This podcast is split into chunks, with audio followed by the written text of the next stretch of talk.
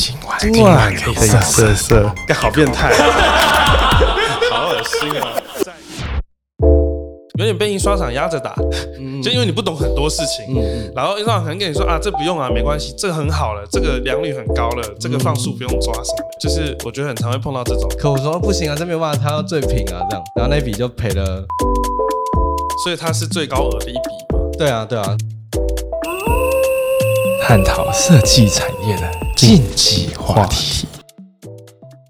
Hello，大家好，欢迎来到今晚可以设设。今天的主题是来去大师家设设，然后我是陈轩啊。今天我们邀请到非常特别的一位哦，也是许多设计师都指名啊，协助进行印刷企划的那个男人，我们海流设计的陈永胜老师。大家好，我是海流设计的永胜。哎，我解释一下这句话，就是一般来说啊，你会想象，哎，设计师都会包含到处理印刷的这个环节。那为什么前面那句话这么说呢？因为永胜真的太厉害了，很多很复杂的这个设计、印刷、加工，还有各种表现等等，其实连设计师都会在借助他的专业。我觉得这在业界来说是一个。应该只有永盛会得到这种待遇的人吧？对，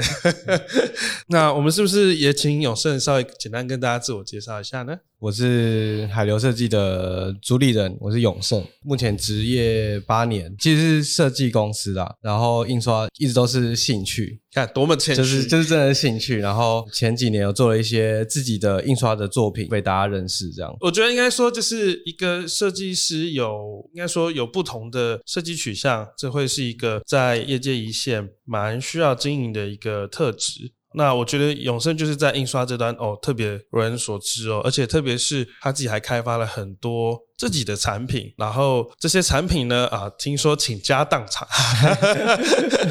好，那。哎，是不是也请永生跟我们分享一下？因为一般设计师很少会开发呃印刷面向又是自己产品的东西，然后都很热销啦。然后你们现在已经买不到，你们现在唯一得到的机会就是买课程，然后可以抽这个东西。这个这个确实，我应该说，我们从我一五年开始工作，然后啊就读一结案，然后其实每一年都会自己做一些自己的奇幻专案。那一六年、一七年、一八年都是跟设计有关的，包含呃举办一些论坛啊，然后一些。设计师采访的专案，那一八年之后就觉得，哎，希望可以做一些自己的作品，是跟自己有兴趣相关的东西。那那时候接触了烫金的这个技法，然后想说，哎，他应该可以玩一些不一样的事情，所以才啊一直在这个方面，就是一八年到二零二三年这一段期间，一直都是跟印刷有关的一些产品这样子。可以请永生跟我们分享一下，为什么他这个博样啦，啊，或者说镭射样这样的内容，其实我想对许多设计师来说是很有帮助，而且在台湾很少见的。因为我我想很多人可能要比较业内一点才会知道啊，这个东西对工作上面的作用是什么。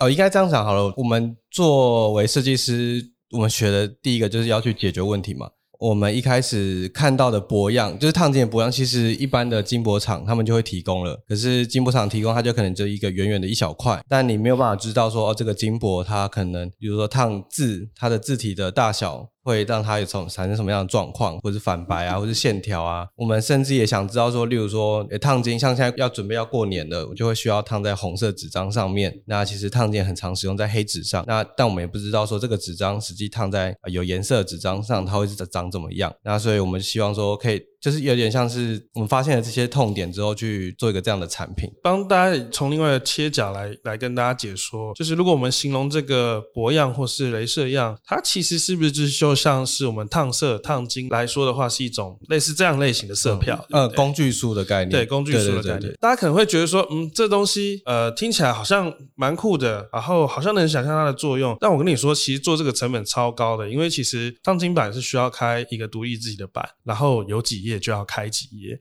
然后它会是一个蛮高昂的费用，呃，所以这个听说永胜在上面花了不少钱，呃，这倾家荡产的部分，我看那那时候明明就是非常的卖，但是永胜一直在脸书说啊，我的户头，呃，应该这样说法，就是他的确，我们前期要花很多时间去做测试，那那个测试的确是要花一点自己的费用，没错。但是我觉得，因为其实我在做每个专案，包含在博洋之前的每一个专案，对我来说，它都是一个自身的练习。例如说我去采访设计师，我去让自己呃学会怎么去采访，我去主办一个论坛，我去练习自己怎么去当个主持人，怎么写访纲等等。那这个烫金也是，当然在烫金技术上面的练习，其实我觉得最痛苦的应该是怎么定价，然后怎么去宣传自己的产品这件事情。对，那这个东西花的比较多是自己看不见的人力成本的部分。嗯，对，然后呃，除了我们博样里面有一些比较制式的金箔之外，我们其实还有很多实验款，就是把我自己会的一些烫金的技法，然后运用呃放在这个作品里面。那这个测试也是花了蛮多的时间跟成本。对，那除此之外，就是其实如果大家有看过这个博样的话，它里面总共像第一份的话就有一百二十张，然后再加三十张实验款。总共一百五十张，然后就是我自己一个一个去把它就拼凑成一整页、一整本这样子，然后包装啊，全部也都是自己折啊，然后除此之外，就是有一些工厂也是要自己去跑。对，所以那个都是看不见的人力成本，这样。我们刚不小心就揭露了印刷圈的第一个秘密。你以为所有东西都是机器做成吗？不，其实你看起来很精致的东西，多数都是手工一个一个弄上去。然后，呃，这个永盛的工作室也常常有这个召集手工的这个需求。对对 对。对，不过我也很蛮好奇的，就是呃，设计有这么多面向，就像你说。呃，有时候你会办一些论坛啊，有时候烫金或是博样这个方向去发展，那你为什么会最后比较多数是往印刷这边去钻研它呢？哦，我接到这个房干之后，我大概想了一下，因为其实我也不是第一次被问这个问题，可是我从来没有很仔细想过。然后我大家可以分成三三个面向，我觉得第一个一定是跟天分有关，就是我一直以来都对于这些印刷的材质比较敏感，然后呃我在印刷上面比较能够举一反三，例如说。像我最近在玩的，一直以来在做的是烫金的网点这件事情。那网点其实它是印刷的最小单位，可是我就很好奇，哎，这样网点的东西能不能延伸到呃，就是烫金这样子的作品上？那我也很开心，就能够实验成功。所以不管是烫金啊，或者其他的印刷品上，这些这样的创作都是靠着自己在印刷层面的举一反三。然后再来就是在过程中，哦，我觉得台湾的印刷，不管是设计师也好，或者是印刷的。产业也好，大家都蛮热心帮忙的，因为其实台湾的圈子就这么小。那其实我在甚至在大学的时候就很，那时候根本不认识什么大大，什么聂永贞啊，然后或者是呃王志宏那些人这些大师，但我就会鼓起勇气就问说，哎，请问王志宏老师，然后请问你这本书是怎么印的啊？然后问呃小宝赖家伟，然后说你这个纸是什么纸啊？或者是不只是这样，就是其实我到现在都还是很喜欢去，就是学生毕业展，他们都会有一些很酷的东西，然后就说，哎，你这个是怎么做的？我就。很很想问这样子，对，然后再来是我的母语是台语，那因为其实印刷厂的这些大哥啊都是讲台语比较多，所以他们会觉得我们其实很亲切，然后去跟他们做沟通这样，对，所以我觉得这样这些特色，然后让我一直在玩印刷这个领域这样，嗯，玩到最后大师们都啊，不然永胜你帮我们弄这个印刷好了。对，之前有跟永贞合作过吗？永贞没有，没有。哎，但是王志宏，王志宏有问过我问题啦。对，然后我也是，哎，很意外，就是他有看过我的博样，然后他看到我博样之后，他就很好奇那个那个镭射是怎么弄出来，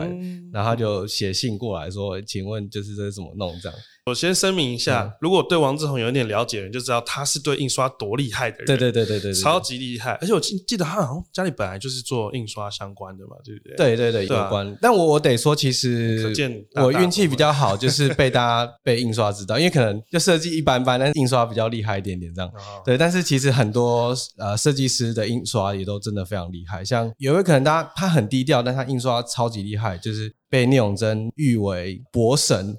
就是烫金之神的叫林小乙老师，小乙老师，对他也是烫金非常非常厉害的一个设计师。然后，那我觉得我跟这些设计师比较起来的话，我觉得我可能是比较会教一点点。就是我知道设计师，尤其是这些学生，他们想要知道的印刷内容是什么，以及他们会遇到的问题是什么。然后我能够呃梳理这些东西，然后变成是他们想要学的东西，这样。所以也可能是因为这样的关系，所以才被大家认识这样。就是一个本能靠设计，偏要靠印刷的。那我也还蛮好奇的，因为其实我以前念的是广告科系，所以多多少少也会要自己印东西啊等等之类的。然后我一直在想说，会不会是因为我是念广告科系的关系，所以学校教印刷比较少。然后后来我到毕业之后，到实习工作，然后自己开工作室，才发现其实大家好像差不多诶，设计相关科系其实会真的很深入在教印刷的学校并不多。对，那很多像刚刚提到那些前辈啊、大大，好像多数也是靠经验的累积而来来的。所以呃，除了刚刚永生跟我们分享说，在学期间就是。拼命去写信啊，或是很热很热切去问各种人之外，有没有一些呃你自己养成学习的方式，还是真的是付了很多学费？如果如果说学生在学时期的话，呃，因为我大学的时候已经是十几年前的事情了。我后来问了之后，发现其实不是每间学校都有印刷课。那我念的学校虽然有印刷课，可是当下学的印刷好像跟自己。当时学的东西想象的不太一样。那虽然我们有去印刷厂参观，可是其实你参观下来之后，你也不知道到底自己看了什么，或是你应该要看什么东西。这些内容其实都很模糊。那所以其实我问很多来上我实体的印刷课的学生，他说有啊，我们学校有上有教，可是呃，就是也上过就忘了。我其实大学之后上了两次，就是重新再修了两一次，就是没有学分，就是旁听另外一个老师的印刷课。那个老师就是学了，我也我也不知道怎么跟他学东西，可是我从他身上，你就放心讲，我会帮你消音。对，就是因为他是一个很好的老师，但他嗯，在教学上可能就。不知道怎么教，可能是我自己资质驽钝啊，所以就也没有学到很多东西。但是他是一个很好的老师，所以即便我从刚毕业，然后自己接案，然后遇到印刷问题，他也都很愿意去跟我分享这些案例。然后也这样的过程中，才慢慢发现，哦，其实你在学印刷这件事情上，是你要从做中学。因为其实印刷它没有办法照本宣科，而且它是可以有一个条列式 A 加 B 等于 C 什么的，它有很多因素去影响这样。然后，而且我们在学校学生实习的时候，是书籍装帧跟专辑包。装这两件事情是非常非常盛行，那所以就是你可以在书籍装帧上面看到很多设计师他们用很厉害的印刷材质啊，或者是装订方式包装也是对，所以就是一直都很喜欢印刷这个部分这样。我帮他画上一个重点了，就是永生老师刚刚说了很多这个谦虚的这个学习过程，但重点有一句就是啊，基本上就是做中学，就是要付学费就对了哈。对，可是其实其实印刷就是哇，一定会很多的失败，然后调整，然后有时候就像刚刚说的付点学费。但是呢，现在呢，永生老师有这样线上课程，直接进入业配主题这样，所以我我觉得就是在这门线上课程，其实也是想要减少大家印。印刷啊，制作上常常会必须做中学的这种窘境。那刚刚永生有提到说。像你自己也有开实体的课程，然后因为实体的课程几乎其实每次开放就马上额满，然后一次也就小小班的，因为好像都是在永生的工作室嘛，对，没有没有办法太多人，对对对，没有办法太多人，就十来一个人，十六十五个人嘛，对，呃，所以那时候我就一直怂恿永生来开这堂课，就是这么多人想要学这个发个慈悲，我们让人数不要有限制，好不好？但我觉得很特别的事情是，印刷一定会有一些是需要。实体去，然后去摸、去了解，例如像刚刚说的模样的不同特性，或者说加工的不同特性。当初我们在讨论这块的时候，就有在想说，哎，一定会有一些是完全可以线上，例如说什么做完稿、怎么做黑稿、怎么做刀模这种，哎，线上你也可以学的。然后我们就把它收集起来。那你可能会怀疑，或是有个疑问说，那线上课程我真的能够学印刷吗？必须跟你说，你没有办法靠线上课程学完全部印刷，就算加线下课也学不完，真的太多了。所以其实。这样线上课程很大一部分是在帮助你去度过刚刚永胜前面提到，呃，你可能在学过程，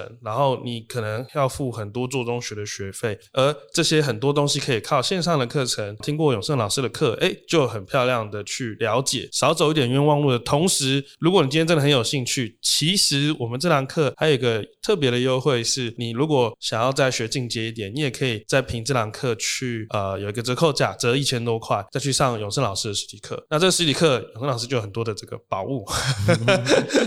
超级超级多的宝物，就是各种印刷的东西啊，会很实际的跟你分享，也有一些实战的。那这个东西就是哎，现场学得到，所以不管是线上的、线下的，其实它各自有各自的特性。然后这堂课你有兴趣的话，其实也都各自有各自的好处。帮大家补充而且我觉得永生有一个很棒的特质，就是。呃，因为刚说到，就是印刷真的太多太广泛了。我刚刚说的特质就是，even 连现在我看 Alan 前一阵还有去考那个调色的证，对调墨的那个证照，对对对，就是其实光颜色这件事情就可以学的非常非常多，甚至连老师都不断的在精进，然后想办法转化自己的东西。那也蛮好奇，想听听勇士跟我们分享这一块。如果说各位如果有啊有来买这个线上课程的话，会发现我在 CNYK 的那个完稿有琢磨的比较多的原因，也是因为。大家都很想知道，想要该把就是然后印的跟电脑上看的一样，这个追求，那这个东西叫做色彩管理调墨那个执照。它除了那一堂课除了教了呃学了调墨之外，然后因为我一直也很想把呃色彩管理这个观念学好，那所以就是去报了这样的课程。呃，他们总共办了两梯次，然后都是这样的师傅，但我是这两梯次唯一就是术科跟学科都满分的，而且还不是。不是做这个产业的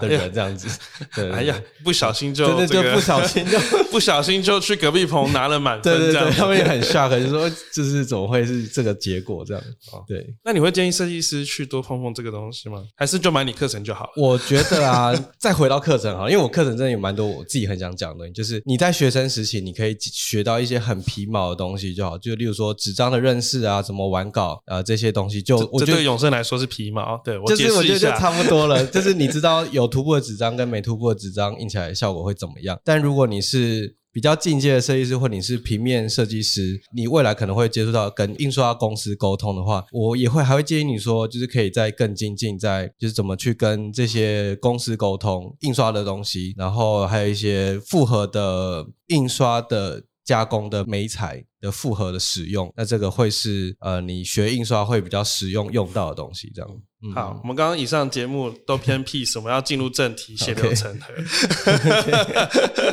刚是为了铺陈这个课程的介绍，那我要单刀直入我想问的问题了。是永生，你曾经因为一个案子，呃，印刷的关系赔过最多钱是多少钱？你说一个案子吗？呃哦，不止一个案子也可以，也可以多讲几个没有问题。一个案子赔多少，还是总共赔多少？呃，总共也有兴趣。一应该说一个案子单价最高，哇，你付出过最痛的学费，然后是因为什么问题，然后最后怎么解决的？我好，我可以帮你逼掉，可以没有没有，就是 好像一直在夜配，但是我其实就是这些的印刷课都是因为我这些付了学费而来。好，我要讲的就是我在课程里面有讲到，一直有讲到。打样这件事情，就是因为我赔过最多就是打样。我们曾经做过一本书，然后客户的需求是想要摊平，摊到最平，但是他又不想要那个书的背后是裸背的，就是没有书背。那我们就想说，那有一个装订方式叫穿线胶装。那穿线胶装它就是可以摊到很平，对。但是呃，我们的摊到很平这件事情跟客户的完全摊平还是有一点点落差。他是要拿水平尺的那种，他是对，他是可以水平尺，然后是完全水平的那种，但是。穿线胶装，它是已经可以摊到很平，但还是没有办法到全平。对，然后我们也没有打样，我想说。应该客户也知道吧，然后时间又很赶，所以我们就少了这个打白本这些事情，然后就出包了，然后就整本书印完了，装订完了，然后客户说不行啊，这没有办法他要最平啊，这样，然后那笔就赔了呃快六位数吧，所以它是最高额的一笔嘛？对啊，对啊，最高额就是没有打样，所以我后来就是做什么一定都要打样，就是最简单的都要打一本白本这样。那有没有碰到另外一种状况是，就一直跟客户说要打样，客户就不想花这个打样钱，他说啊应该没问题啦，永胜你这么厉害。那我们就尽告知义务。哦，我们这好，我们这么厉害的前提也是因为我们知道这个东西要打样才不会有事。啊，对，所以如果说啊，你你都坚持你不要打样了，那就我们已经尽告知义务了。不打样切结束这样对之类的，就是我们已经尽告知义务，那你就是承担你的选择这样。我觉得另外一种方向可能也是永生可能蛮常碰到的，就是因为我猜了很多印刷厂做，当当然可能永生合作印刷厂比较厉害，但有些印刷厂就会比较有一点侥幸心态嘛。嗯，他可能跟你说。那 OK 啊，没问题，不用试颜色啊，或者什么的。你有没有碰到这种？还是就直接替换掉厂商？我们不会让这种事情发生。就是对，如果说我们自己设计师有这样子的疑虑的话，我们就不会让这件事情发生。就是你就没关系，你就试就试。啊，如果真的，比如说你觉得交期来不及，就是没关系，我就跟客户讲，但我一定要东西，这个至少这个东西是 safe 的，就是因为其实我得说印印刷这件事情，它不是百分之百完美的，它一定还是都会有点瑕疵，你是你顾不到，或者是呃，就是这样子美彩综合起来，它就是会有一些先天的状况。可是我们要在我们自己能够掌握的部分去，就是让它保持完美这样子。因为我想这可能也是很多可能刚入职或是学生常会碰到的问题，就是有点被印刷厂压着打，就因为你不懂很多事情，嗯嗯，然后印刷厂可能跟你说啊，这不用啊，没关系，这个很好了，这个良率很高了，这个放数不用抓什么有的没的，就是我觉得很常会碰到这种，所以我生一开始也是觉得没关系，反正我就坚持我。我觉得可以多问啊，多问多问，嗯。因为其实坦白说，我觉得现在要学印刷的管道非常多，包含线上课程也好，或者是一些社团啊，或者是很多印刷相关的产业，它都有自己的社群平台，然后其实都可以多问问看，对，然后其实真的有问题的话，都蛮多人可以问的，就是例如说，啊，这个东西，因为像我们上礼拜就有被问到。哎，这个上雾膜它偏绿色，这是正确正常的吗？这样就是很奇怪的一个原因。这样，然后我自己就觉得怎么可能会这样？就是不可能啊！你可能上了雾膜之后，顶多颜色变色。然后后来问了一个印刷公司的朋友，然后说哦，有的有的人的印刷的油墨，它可能不是这么好的油墨，所以它碰到那个膜的时候，它真的就会变色。哦，对啊，那个东西真的就是你得问才会了解。哦，对啊，但对于印刷厂来说，那他每天碰，他就是他就是会这样啊。嗯对，所以他就会变成说是你要去跟印刷公司去 confirm 说这个东西会有什么效果，但是变色这件事情就是大家无法理解的、啊，所以这个东西就是要去跟印刷公司去确定的东西。说到这里，可能大家会有一个疑问是，不是啊？啊，我就找不到人问。我跟你讲一个很好的方法，你买课程就可以问永生老师，确实啊，确实，因为这东西真的是，就像老师说的，就是有时候就也没办法真的教到超级细，因为状况意外就是会这么有变化。嗯因为毕竟它就是呃，在不同的加工、油墨，然后印刷过程中，其实什么事情都可能会发生。嗯嗯对对，所以呢，嗯，有人问是很重要的。嗯，对对对，没错。我们刚刚讲到了这个单价最高的。这个方便知道总数的部分吗？看看这吗个永胜老师付了多少学费呢？我我付了学费的话，如果这堂课的可以在大安区买房子了，这样。这样也没有到房买房子那么多啦。如果我如果做那么多，我就开印刷厂就好。我嗯，应该也就是一定一定有六位数以上啦，哦一定有，这个一定有。所以你看，你花两千多块可以省下六位数以哎、上。可是我觉得，其实我们会觉得说，其实客户拿到东西多半都是好的。嗯那其他部分就是我们会自己想办法用我们哦，我觉得如果大家出社会的话，就会学到一句话，就是能够用钱解决的问题都不是问题。真的，那个就是自己啊，天哪，怎么在印刷制成的时候就已经出包了，你就要赶快去解决这件事情。对，而且有时候出包，你知道设计师最无奈就是两面不是人，你知道吗？出包是印刷厂出包啊，呃 然后你又不能跟客户说，呃，那是印刷厂的问题。对啊，不不能不能不能，对啊，对啊，所以我我觉得就这也是为什么呃，你懂整个前后的环节是一件很重要的事情。我觉得另外一个角度也可以这么想，就是大家可能如果有装潢过或是整理过房子，就知道室内设计师跟工班之间的关系其实跟印刷有点像，就是你本来都觉得嗯应该没问题吧，我图应该会这样做出来吧，嗯就一定会有意外。对，所以我觉得一个设计师的功力，它不只是在把图做得好看，而怎么呈现出来的完整，甚至中间去解决很多可能会发生的意外跟状况。然后就像永胜刚刚说的，就是你不要预期说完全不会有状况发生或不会赔到钱，但你怎么去控制它，跟维持你自己的一个原则吧。我觉得，嗯，我们一直在讲赔钱这件事情，好像发印刷案就一定会赔钱。我觉得就是说，啊自己讲都犹豫了，不一定要工工作上就是会遇，就是天有不测风雨嘛。诶，那我好奇问一个大家也很也会很想知道的问题，就是我刚刚举例说，像室内设计师，他可能有包工程，他会有一个监工的趴数。嗯，那永盛在这方面会跟客户收，或者是会标示出来吗？我们没有特别标示，就哦是印刷费是多少钱，我们就哦，因为我们能够开印刷的发票，嗯，对，嗯所以我们就也可以直接接印刷，所以它是多少钱，我们就会报多少钱。哦，所以应该说印刷这部分是实报实销，但是你的应该说设计的完稿、品管就是算在设计费的一块。对对对，可以这样说。嗯，我觉得这也是一种智慧，就是对啊，我觉得这样，嗯我觉得都各有好处。因为有时候嗯就是，啊，因为我们海流设计有开，就是线动问答，每个礼拜都有开，嗯然后可以开放很多人想要去问一些问题，不管印刷设计都可以。那也会有一些设计师，他会很想要像我一样可以自己发印刷，嗯但是其实印刷公司他们付出的就是帮你整合以及帮你承担风险的这些压力。嗯，然后如果你自己接的话，你也可以自己接，但是你就要花更多的心力跟自己的时间，就你自己赚起来了。对，你可以自己赚起来，可你付出的就是那些成本跟你要承担的那些责任，哦对吧？所以我觉得会印刷或者是自己要发印刷这件事情，就是有它的风险跟它的好处啦。那你会怎么建议在不同阶段的设计师怎么去安排在这样子的转换呢？还是就一开始就直接买永生的课就没有这些问题？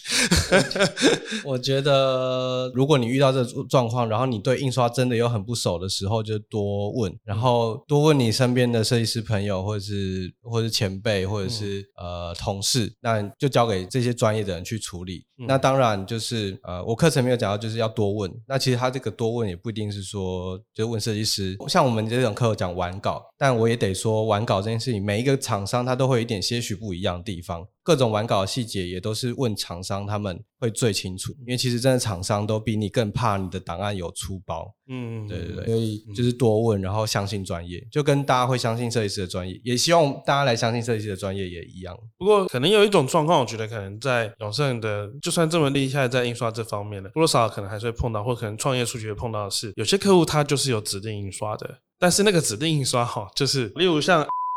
呃 然后我们统一都是血童子啊，上木批啊，就是这样子，有什么问题吗？嗯然后你就说啊，这个我设计的东西好像不是这么适合。嗯对对对对对，你一定碰过这种状况吧？有啊，我们有遇过，他就是有配合的厂商，嗯然后我会跟他说，呃，如果他的厂商一直很信任他的专业，那我们就是给他档案，但我们没有办法保证印刷的成品，哦，对，因为我们没有办法顾到那一关。成品切结束。对啊，对啊，因为我们自己发的印刷，我们要对自己的印刷公司的成品负责嘛。嗯但是你是有自己的配合，那当然就是表示你也相信你的厂商，所以就是我们没有办法对你的厂商的成品负责。对，嗯但我们会给一个可以印刷的印刷档。嗯，就是至少在设计师这端把完稿做好，对然后跟客户说明说，哎，这个差别可能会是什么，然后你们可以接受，那就去吧。，或者是甚至合版印刷跟独立开版也会有这样的落差，就是合版印刷大家有知道一些可以预想到的一些状况，裁切啊对什么的，，啊然后独立开版它的好处是什么？可是它可以它的可能会遇到问题是什么？这这个东西，如果你懂那这些印刷的细节，就可以跟你的客户沟通这些内容，让他可以自己去做选择，这样。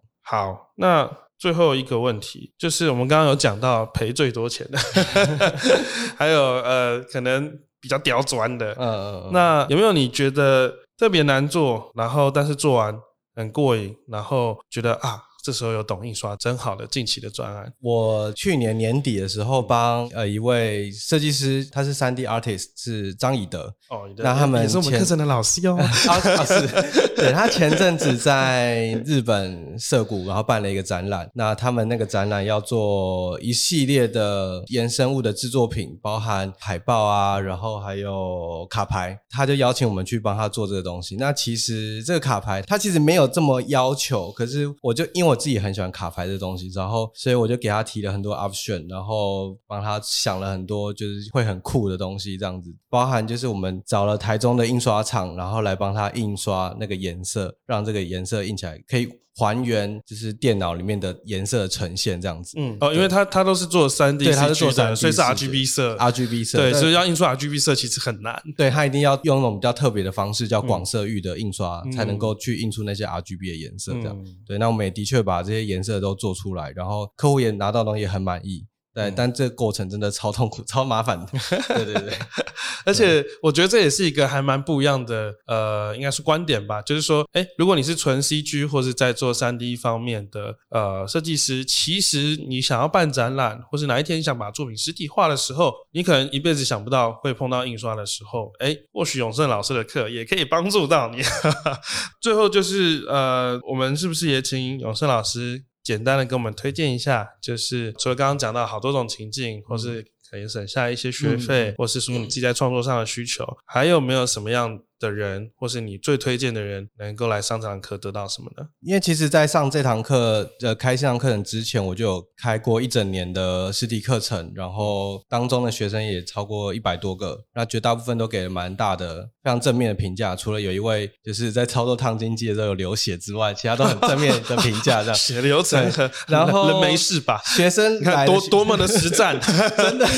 很实战，实战到这种程度。OK，对，然后绝大部分来的都是学生，因为他可能学校没有教印刷，或者是他觉得学校教的印刷。不符合他的期待，那或者是他不是平面设计师，他可能是编辑，他想要了解印刷的流程，那或者是他可能刚毕业，但他未来想要接触就是跟印刷会碰到边的平面设计师，那或者是可能像陈轩这样，他可能是过去是做 motion 做 RGB 的，或者是他过去是 UI U 叉的设计师，那他想要接触印刷的产业，或者他想要转行，那这种也很适合。对，那至少你可以在这里面学到如何做一个正确的完稿，然后以及学到我们海流设计是怎么跟印刷厂沟通。通以及我们是怎么跟客户沟通印刷的这些内容。好的，那如果听了真的觉得真的很心动，那也跟大家讲，我们呃从即日起到一月三十的预购期间，我们只要结账的时候输入这个 print 三百，就是 P R I N T 三百啊，你就可以再从现在的预购价再折三百哦，然后。总共折八百块，其实这堂课也才接近两千多块了，折八百有够多的。然后除此之外，刚刚还有讲到哇，一直好像提到很厉害的这个博样，还有这个绝版的超大面积烫金海报哦，这个永生老师的这个珍藏哦，然后还有这个设计的皮毛实体课的这个呃优惠，还有抽奖。都在这段期间，你只要越早买，抽奖拿到的机会越高，这些都绝版，买也买不到的。好了，那我们感谢今天永生老师的参与啊，我是陈轩，那也谢谢大家，也请大家多多支持永生老师的课程，谢谢，谢谢，